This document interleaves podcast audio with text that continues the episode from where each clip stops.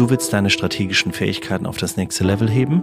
Bist Beraterin oder Strategieverantwortliche im Unternehmen? Dann haben wir jetzt genau das Richtige für dich. Im März findet wieder unser Zertifikatskurs für echte Strategiemacherinnen statt mit dem Strategy Frame. Wir würden uns sehr freuen. Es sind insgesamt vier Tage im März und ein halber Tag online. Und alle Infos dazu findest du auf unserer Homepage unter dem Navigationsbutton Training. Also jetzt anmelden, wir haben nur noch wenige Plätze frei.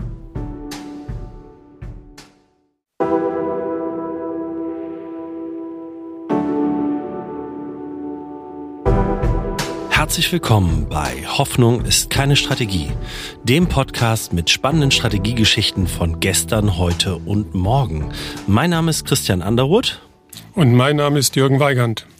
Gemeinsam wollen wir den Mythos Strategie entzaubern und aufzeigen, wie man mit strategischer Arbeit in diesen volatilen Zeiten gewinnen kann.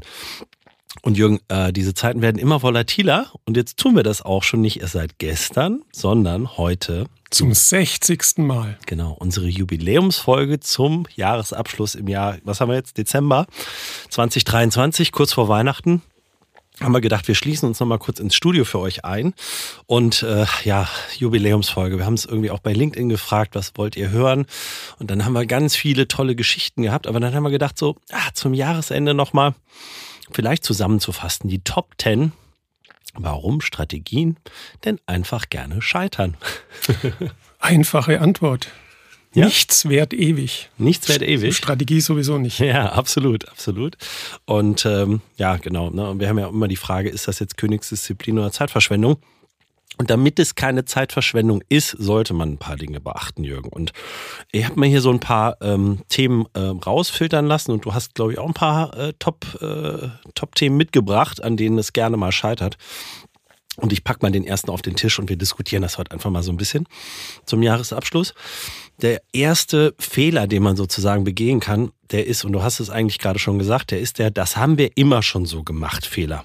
Also sozusagen eine Fahrtabhängigkeit den Dingen einfach hinterherzulaufen, sich stur an Themen zu klammern und vielleicht nicht mutig zu sein und innovativ. Selbst wenn man das jetzt vielleicht schon aufgeschrieben hat in der Strategieentwicklung, aber es dann einfach nicht umzusetzen.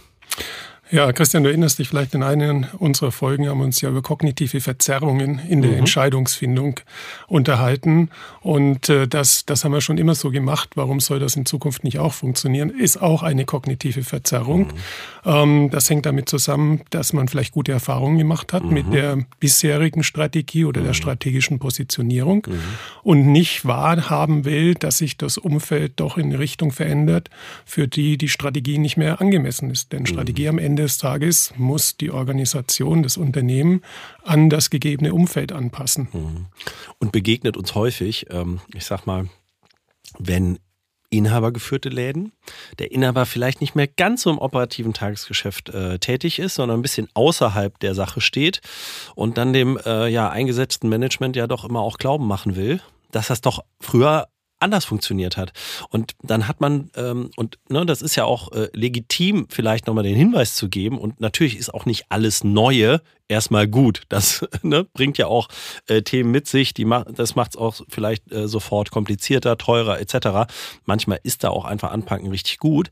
Aber nichtsdestotrotz sollte man sich vielleicht auch mal selber ein bisschen reflektieren an der Stelle. Und ich glaube, das ist ein wichtiger Punkt, ähm, sich auch selbst dann nochmal zu hinterfragen. Ja, das ist ein äh, Podcast-füllendes Thema für sich, mhm. wie Eigentümer, Gründer, Eigentümer dann mhm. später mit ihren Unternehmen umgehen. Mhm. Da besteht immer die Gefahr, dass ähm, man in starren Denkmustern gefangen ist und mhm. glaubt, dass sich an den Denkmustern nichts ändern muss. Ähm, wenn es aber nicht um den Eigentümer geht, sondern mhm. um typisches klassisches Management-Team, mhm. auch da besteht natürlich die ja. Gefahr, dass man aufgrund der Erfahrung gesagt hat, mhm. uh, we've been there, we've done it. Also es wird auch in Zukunft funktionieren. Äh, speziell dann, wenn der Prozess der Veränderung im Umfeld ein schleichender ist. Mhm. Mhm. Oder wenn das Top-Management einfach ein anderes Unternehmen wechselt und dann plötzlich genau das gleiche macht wie vorher. Ja, ganz, no? das, das, ist, das ist richtig. Das wir, ist uns auch schon häufiger begegnet. Mhm.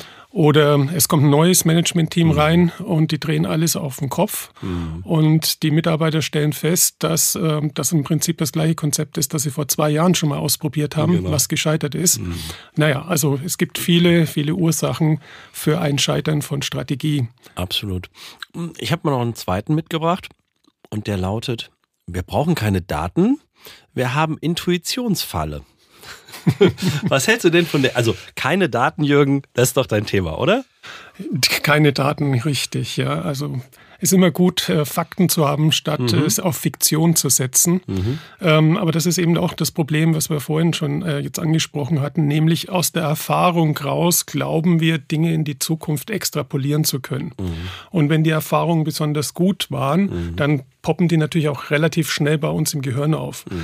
Ähm, in, ähm, in der Entscheidungsfindung bei diesen kognitiven Verzerrungen, unser Gehirn wählt ja Dinge aus an Informationen, die mhm. das, was wir glauben, richtig ist, mhm. unterstützen. Ja, also mhm. selektive Wahrnehmung. Mhm. Und das gehört da auch entsprechend dazu, mhm. dass ich einfach extrapoliere und äh, ohne Daten aus dem Bauch raus sage, das ist so oder das wird so sein. Mhm. Also es ist immer besser, sich auf Fakten zu stützen und mhm. die Fakten natürlich auch kritisch zu hinterfragen. Mhm. Und wie viel, also insbesondere wenn ich jetzt an äh, den Mittelstand denke, auch mittelständische Kunden, mit denen wir arbeiten, wer schaut sich denn wirklich permanent den Markt an? Und nicht nur, ne, ich weiß das ja, weil ich bin ja oft beim Kunden draußen und letzt auf der Messe habe ich da auch was gesehen. Ne? Also. Naja, ähm, wir beide wissen, man sollte das tun. Es ja, sollte ja, jemand absolut. im Unternehmen da sein, der das macht. Und ich habe bis jetzt ganz wenige Unternehmen äh, kennengelernt, in, dem, in denen das äh, institutionalisiert ist. Dass es wirklich, selbst wenn sie eine äh, Strategieeinheit haben, mhm. dass das kontinuierlich weiterverfolgt wird. Meistens ist es ein Ad-Hoc Thema. Absolut. Mhm. Wir müssen zum Strategy Retreat, sammelt mal die Daten, guckt genau. mal, wo wir stehen. Ja, oder man ist mitten im, im Strategieprozess. Mhm. Aber sobald das abgeschlossen ist, kommen wieder andere Routinen mhm. zum Tragen und man vergisst, dass man sich die Daten angucken soll. Es gibt ja den berühmten Spruch von Winston Churchill, man soll gelegentlich auch sich die Ergebnisse angucken ja. und äh, die vor allem hinterfragen. Mhm, absolut, absolut. Und dann sind wir eigentlich schon beim nächsten Thema oder einem anderen Irrglauben, wie ich das äh, mal nennen mag wir machen alles auf einmal und das geht auch bitte ganz schnell mit diesem Strategieprozess. Also es ist ein Sprint, da brauchen wir doch jetzt gar nicht lange für. Äh, lasst uns doch mal, wir, wir kennen doch alles, wir wissen auch alles. Pack doch mal die drei Präsentationen ein. Wir fahren zum Retreat, du hast es gerade gesagt. Da haben wir jetzt irgendwie noch drei Wochen für Zeit. Dann reicht doch jetzt als Vorbereitung. Ne? Also es begegnet uns ja auch immer, immer wieder. Und früher habe ich dann auch gesagt, nö, das ähm, machen wir dann nicht Heute sage ich auch immer, gerne komme ich mit, auch wenn es nächste Woche ist, um einfach nur mal aufzuzeigen, was ihr nicht wisst. Genau. No? Ne? Ähm, das ist auch eine Ursachenquelle. Wir glauben, Dinge zu wissen, wissen mhm. sie aber tatsächlich nicht. Und noch mhm. schlimmer, wir wissen oft nicht, was wir nicht wissen. Mhm. Und wenn ich dann so vorgehe und sage, ja, ist doch alles schon da, mhm. dann kann ich relativ schnell in der Sackgasse enden und mich im Prinzip beweihräuchern mit dem, was ich weiß. Und das Umfeld ändert sich trotzdem. Mhm. Und in wenigen Monaten später stellen wir fest, oh Gott, jetzt sind Dinge passiert, hätten wir die mal besser vorausgesehen. Mhm, absolut. Jürgen, hast du noch andere Themen mitgebracht? Naja, also wenn man jetzt mal ein bisschen von der wissenschaftlichen Sicht mhm. rangeht, was sind so die, die Gruppen an, an Fehlern oder mhm. Faktoren, die zu Fehlern führen, dann kann ich natürlich äh, unterscheiden zwischen extern und intern. Unternehmensextern ist alles, was mit Marktentwicklung, Industrieentwicklung und mhm. Wettbewerb vor allem zu tun hat. Mhm. Ähm, und da passiert es häufiger, selbst wenn Unternehmen die Wettbewerber beobachten, mhm. dass sie die falschen Wettbewerber beobachten. Mhm. Also diejenigen, die so ähnlich sind wie sie selbst. Ganz berühmtes Beispiel Beispiel ist die Automobilindustrie, wo die Japaner ja in den 70er Jahren massiv in Märkte eingedrungen mhm. sind. Und zwar unter dem Radar der großen Anbieter GM. Da gibt es ein schönes Buch dazu, welche Fehler GM gemacht hat. Mhm. Und unter anderem bei der Wettbewerberanalyse haben die sich auf Ford und Chrysler konzentriert. Okay. Und die Japaner einfach abgewertet. Die bauen kleine Autos. Ja? Ah, okay. Und als äh, GM dann versucht hat, auch kleine Autos mhm. zu bauen, kam raus, dass sie nur ein kleines Auto gebaut haben, aber ohne jegliche Vorzüge, die die Japaner schon längst geboten hatten. Ja? Ah, okay. Also ich muss auch die richtigen Wettbewerber im Blick nehmen, nicht nur die mhm. tatsächlichen im Augenblick, sondern mhm. die, die möglicherweise in naher Zukunft mein Wettbewerb sein können. Mhm. Anderes Beispiel ist natürlich klassisch ja, die Fluggesellschaften, ja, wie Lufthansa und so weiter, die ähm, um die teuren Kunden quasi geworben haben, also teure Ticketpreise und plötzlich mhm. feststellen mussten, da gibt es ein ganz anderes Segment, das plötzlich wächst, nämlich mhm. eins, das dann von Ryanair und EasyJet und Ähnlichen bedient wurde, mhm. haben die völlig äh, aus den Augen verloren. Und sehr, sehr lange ignoriert. Gibt es ja. auch, eine, gibt's auch eine schöne, ähm, eine schöne Podcast-Serie von einem anderen Thema, Kampf, äh, Kampf der Giganten oder Kampf der mhm. Unternehmen. Ähm, die verlinken wir auch gerne mal hier. Äh, genau zu dem Thema ja. Ryanair versus Lufthansa. Wie lange man die Kollegen nicht ernst genommen hat und plötzlich dann doch reagieren musste. Ne? Genau, und dann meistens halt auch zu spät. Mhm. Also es sind so die, die externen, die wesentlichen mhm. externen Faktoren. Mhm. Werde ich imitiert? Was könnten Substitute in der Zukunft mhm. sein? Das also eine Ignoranz gegenüber Markt und Wettbewerb. Ganz genau, mhm. richtig. Und wenn es was Externes gibt, muss es auch was Internes ja. geben. Und intern äh, nenne ich auch ein Beispiel, an das sich viele, die ein gewisses Alter haben, noch erinnern werden. Daimler Chrysler, mhm. a merger made in heaven ja, ja, absolut. der letztendlich an der Kultur gescheitert ist. Mhm. Es war einfach unmöglich, mhm. die Strategie, die sich der Herr Schremp da ausgedacht hatte, in das äh, fusionierte Unternehmen reinzubringen, mhm. weil es mhm. waren zwei komplett verschiedene Welten und auch da mhm. Ignoranz gegenüber ja, den, den Normen und den Verständnis in diesen unterschiedlichen Unternehmen. Und das war nicht übereinander zu kriegen, ja, mhm. unabhängig von, von anderen Faktoren. Vielleicht als Nebenbemerkung, wenn wir uns auf ein bestimmtes Thema hier immer fokussieren, heißt das nicht, dass andere Themen nicht gleichzeitig wichtig waren für das Scheitern einer Strategie. Es Absolut. ist meistens ja, ja. eine Kombination. Es ist eine Melange ja, aus allem. Ganz, ne? ganz genau. Ja, sehe ich auch so. Absolut. Also ähm, das ist dann vielleicht so, ja, ist auch so ein Ignoranzthema, ne? Oder vielleicht ja auch Silo äh, ich würde mal sagen, Silo-Denken äh, an der Stelle. Und das findet nicht sozusagen nur in Abteilungen statt, sondern auch im Management dann sozusagen in äh, altes Unternehmen, neues Unternehmen und wir kaufen das dazu und dann funktioniert das doch bitte genauso ja. morgen, wie wir auch funktionieren. Und dann wird es schwierig. Ne? Ähm, ich denke, ein Punkt ist noch wichtig, das haben mhm. wir noch mhm. nicht konkretisiert.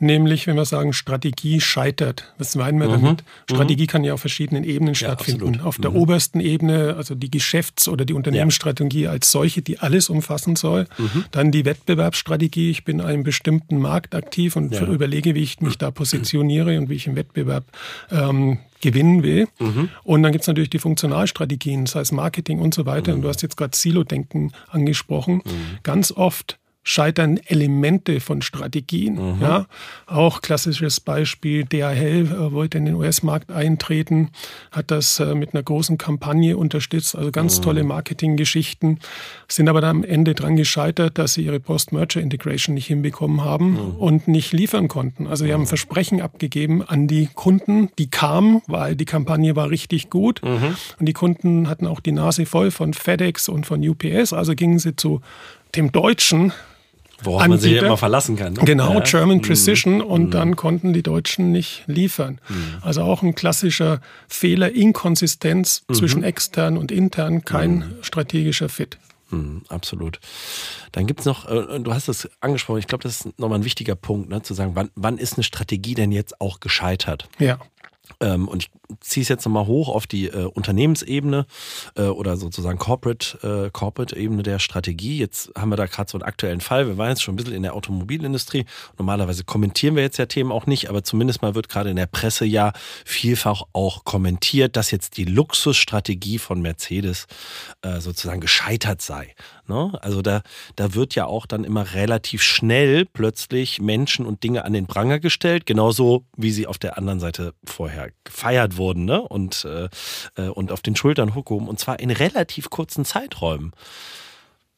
Naja, ähm, die Kommentatoren, die Presse braucht, mhm. brauchen Futter. Ja, ja, absolut. Und was ist äh, schwieriger oder nee, um, umgekehrt. Es ist einfach, auf solche Themen dann zu springen, zu sagen, guckt mal, das mhm. ist jetzt völlig äh, nach hinten losgegangen. Mhm. Ob jetzt äh, Daimler eine Luxusstrategie fährt oder nicht, das entscheiden am Ende die Kunden. Mhm. Ja? Und dann geht es um die Ergebnisse. Wie viel mhm. mehr an Fahrzeugen verkaufen wir? Mhm. Äh, Volkswagen hat auch mal versucht, in die Luxus-Ecke zu kommen. Äh, da gab es mal so ein Fahrzeug, Phaeton, wenn ich mich richtig erinnere. Ja, ja. Richtig ja. tolles. Das war ein Top-Fahrzeug. Absolut, absolut. Top-Fahrzeug, aber halt ein Volkswagen. Volkswagen. Ja. ja. Und Mercedes oder Daimler sind natürlich sind bekannt dafür, dass sie mhm. im Luxussegment sind. Mhm. Aber da ist auch Wettbewerb. Das gibt's, es gibt andere, die da mhm. auch mittlerweile unterwegs sind. Ähm, ich meine, Audi ist auch in der Krise. Ja. Mhm. Also von daher glaube ich, ähm, ist es wichtig, die, sich die Ergebnisse erstmal anzusehen und mhm. zu hinterfragen, warum sind die Ergebnisse so, wie sie sind. Wenn die Ergebnisse gut sind, neigen wir dazu zu sagen, wow, wir haben einfach Kann eine große, ja, ne? großartige Strategie. ja. Aber vielleicht ist es einfach nur Zufall, dass die Ergebnisse gut sind. Ja, absolut. Und das ist, glaube ich, auch, wenn man, ähm, und dann sind wir ein bisschen wieder bei dem Experience Bias, der Nummer eins, die wir ja heute diskutiert haben, dann hat damals irgendwas funktioniert. Das muss nicht immer nur Strategie gewesen sein. Ein bisschen Glück brauchst du ja auch und dann extrapolieren wir sozusagen den Zufall oder das Glück in die Zukunft. Ne? Und dann, dann, dann wird es äh, wirklich schwierig.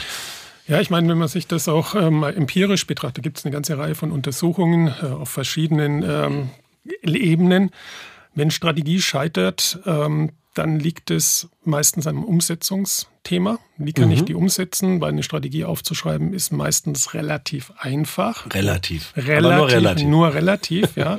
Die Umsetzung, äh, das ist da, wo es dann mhm. anfängt weh zu tun mhm. und zu Schwierigkeiten führt. Mhm. Ähm, aber bei scheiternden Strategien, die Empirie sagt, ungefähr 60 bis eher sogar 90 Prozent aller Strategien scheitern. Ja?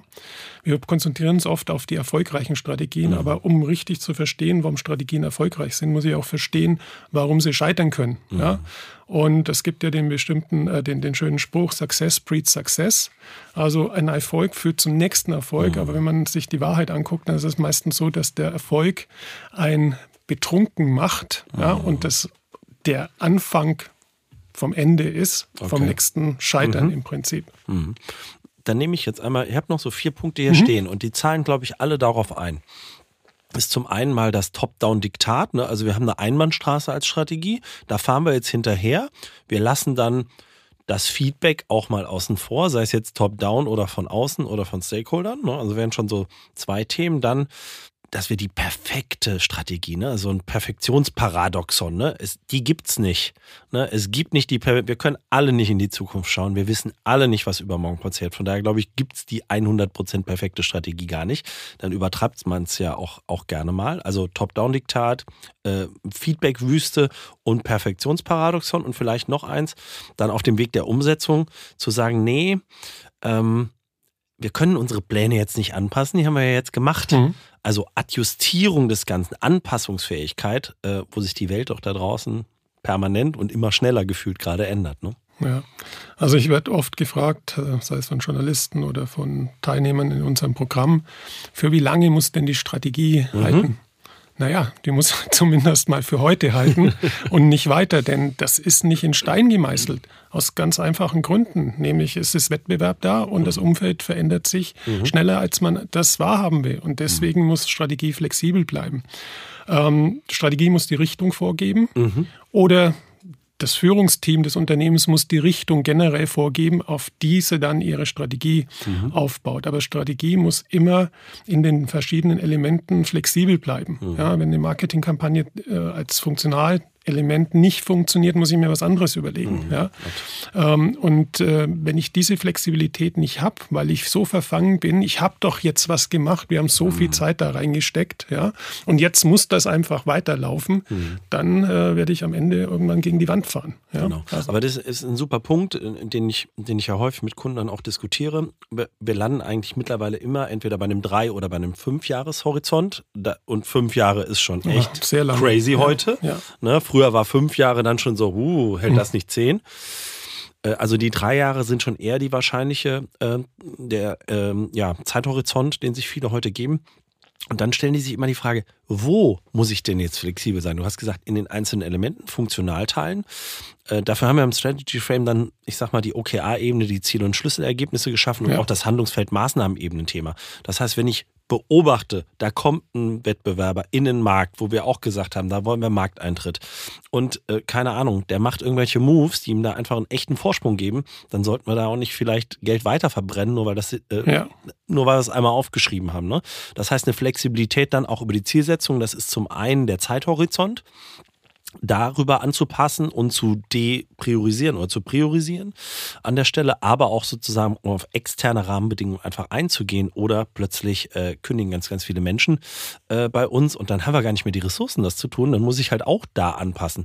Heißt aber nicht, dass ich irgendwie mein grundsätzliches äh, Wirkungsversprechen, das ich abgegeben habe, meine Kundendifferenzierung, und auch das, wie ich im Wettbewerbsfokus da stehe, dass ich das sofort ändere. Denn Strategie braucht ja auch Zeit, Wirkung zu erzeugen. Das heißt, von dem Punkt an, wo wir mal was aufgeschrieben haben, bis zu dem Punkt, dass es wirklich, und das ist am Ende ja das Entscheidende, nicht, dass wir interne neue Abteilungen gegründet haben oder sowas, das ist ja nicht äh, Ergebnis einer Strategie, sondern es muss irgendwas beim Kunden davon ankommen. Richtig, ja. So, und das, so, und für den Zeitraum brauchst halt manchmal auch ein Jahr, zwei, bis das überhaupt wirksam wird, wird in der Strategie. Und da muss man dann schon schauen, manchmal braucht man dann halt auch ein bisschen Geduld um die Strategie wirken zu lassen. Absolut, Geduld äh, ist wichtig.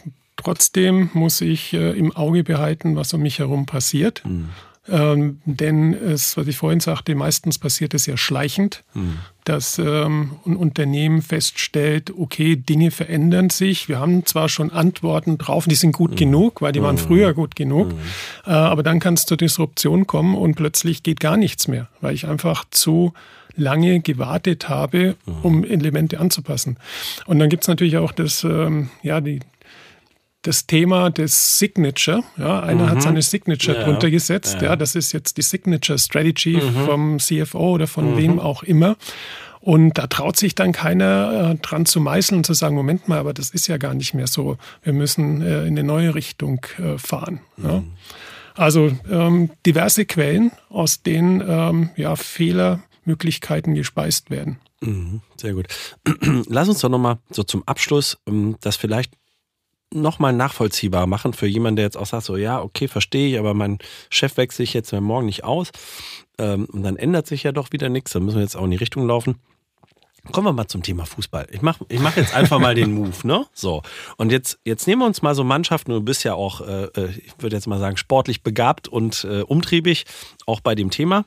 Mhm das Thema Trainerwechsel und Managementwechsel ähm, scheint ja dann häufig auch sofort immer ein Strategiewechsel zu sein, der sehr, sehr häufig passiert. Also da, da gibt es gar, weil da ist ja Erfolg sehr schnell sichtbar oder nicht ja. sichtbar. Ne? Das heißt, da auch mal so ein Teil der Tränen ein bisschen zu überstehen, bis mal was Neues vielleicht auch wirkt. Neue Konzepte, neue Spieler, ne? also diese Themen. Ähm, wie würdest du das einschätzen, ähm, sozusagen auch für die neue Saison vielleicht? Naja, Fußball oder Sport, äh, Mannschaftssport als solcher ist ja etwas was zu unmittelbaren Ergebnissen führt. Mhm. Ja, du hast jetzt vorher gesagt, man muss dem Ganzen mal Zeit geben, mhm. man braucht Geduld. Mhm. Die gibt es im Fußball, im Profifußball nicht. Nein, mhm. da werden alle möglichen Lippenbekenntnisse abgegeben und am nächsten Tag wird der Trainer gefeuert. Mhm. Äh, ob das zur Verbesserung führt, äh, ich meine, wir könnten jetzt hier empirische Studien äh, mhm. uns ansehen. Äh, aus meiner Erinnerung, ich habe ja früher viel auch über Fußball publiziert, war es immer so, dass Trainerwechsel nicht wirklich äh, was gebracht ah, haben. Okay. Ja, in Einzelfällen natürlich und die ja, werden dann hervorgezogen, die ja, Erfolgsgeschichten. Ja, mhm. ähm, aber in den meisten Fällen funktioniert es nicht wirklich. Mhm. Ähm, und von, von daher denke ich, äh, ein Richtungswechsel ist schwierig, ja, mhm. weil du äh, natürlich ähm, zwar den Trainer feuern kannst, ja. aber du kannst ja nicht unmittelbar eine neue Mannschaft zusammenstellen. Ja? Mhm. Und Geld schießt sowieso keine Tore, das wissen wir auch. Ja? ähm, und ich mein, Außer wenn es Messi heißt vielleicht. Ja, vielleicht Messi, ja. Und in der aktuellen Situation, es gibt ja den ein oder anderen Verein in der Bundesliga, der mhm. äh, kränkelt. Ja, Union Berlin, jahrelang jetzt sehr erfolgreich, jetzt mhm. auf einmal mit großen Schwierigkeiten. Mhm. Ich habe gehört, in Dortmund gibt es auch gewisse mhm. Probleme. Ja, den Richtungswechsel kannst du eigentlich nur äh, durchführen, wenn du neu starten kannst. Und das mhm. geht nur zur neuen Saison. Ja. Mhm. Und, äh, aber wer plant das jetzt voraus? Es sind ja, selbst wenn der Trainer gehen muss, es sind ja immer noch die anderen da, ja, mhm. die am Ende auch für die Entscheidungen äh, verantwortlich sind. Mhm. Weil der Trainer alleine entscheidet nicht, wer gekauft wird. Ja, in seltensten Fällen. Mhm. Also von daher muss ich natürlich das oberste Führungsteam da an die eigene Nase fassen mhm. und sagen, was, was erwarten wir hier eigentlich und in welchem Zeitraum. Ja. Genau, und ne, der Trainerwechsel im Unternehmen, der findet dann auch vielleicht seltener statt. Äh, oder wenn er häufig stattfindet, ist das vielleicht auch äh, kein Kontinuitätsthema, äh, das sozusagen dann zum, ähm, ja, dabei hilft, dazu beizutragen. Und warum wollte ich eigentlich auf Fußball hinaus?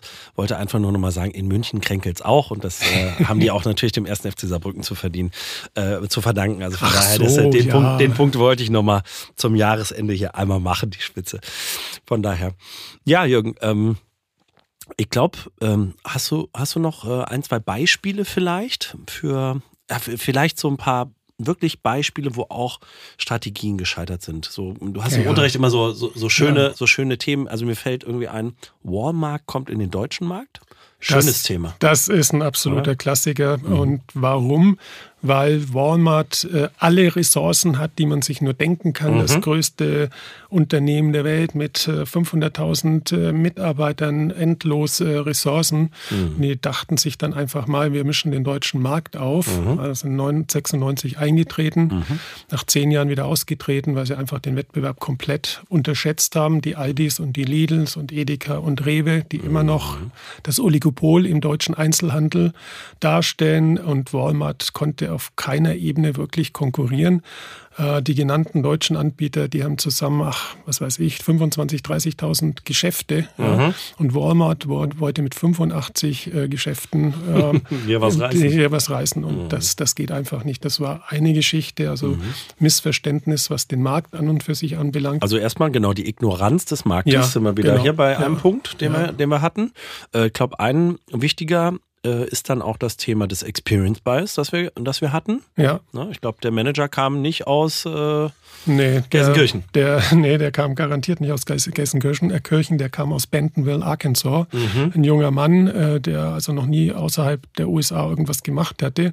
Und der sollte die deutsche äh, Niederlassung hier führen und das ist komplett schief gegangen. Mhm. Äh, viele kulturelle Themen natürlich. Mhm. Ähm, auch dann, äh, wie die Kunden oder die, die Konsumenten eingeschätzt wurden. Mhm. All das hat dazu geführt, dass Walmart das nicht gewuppt bekommen hat und dann mhm. nach zehn Jahren aussteigen musste mhm. und äh, ihr, ja, ihr Geschäft in Deutschland verkaufen musste, mhm. damals dann an Real mhm.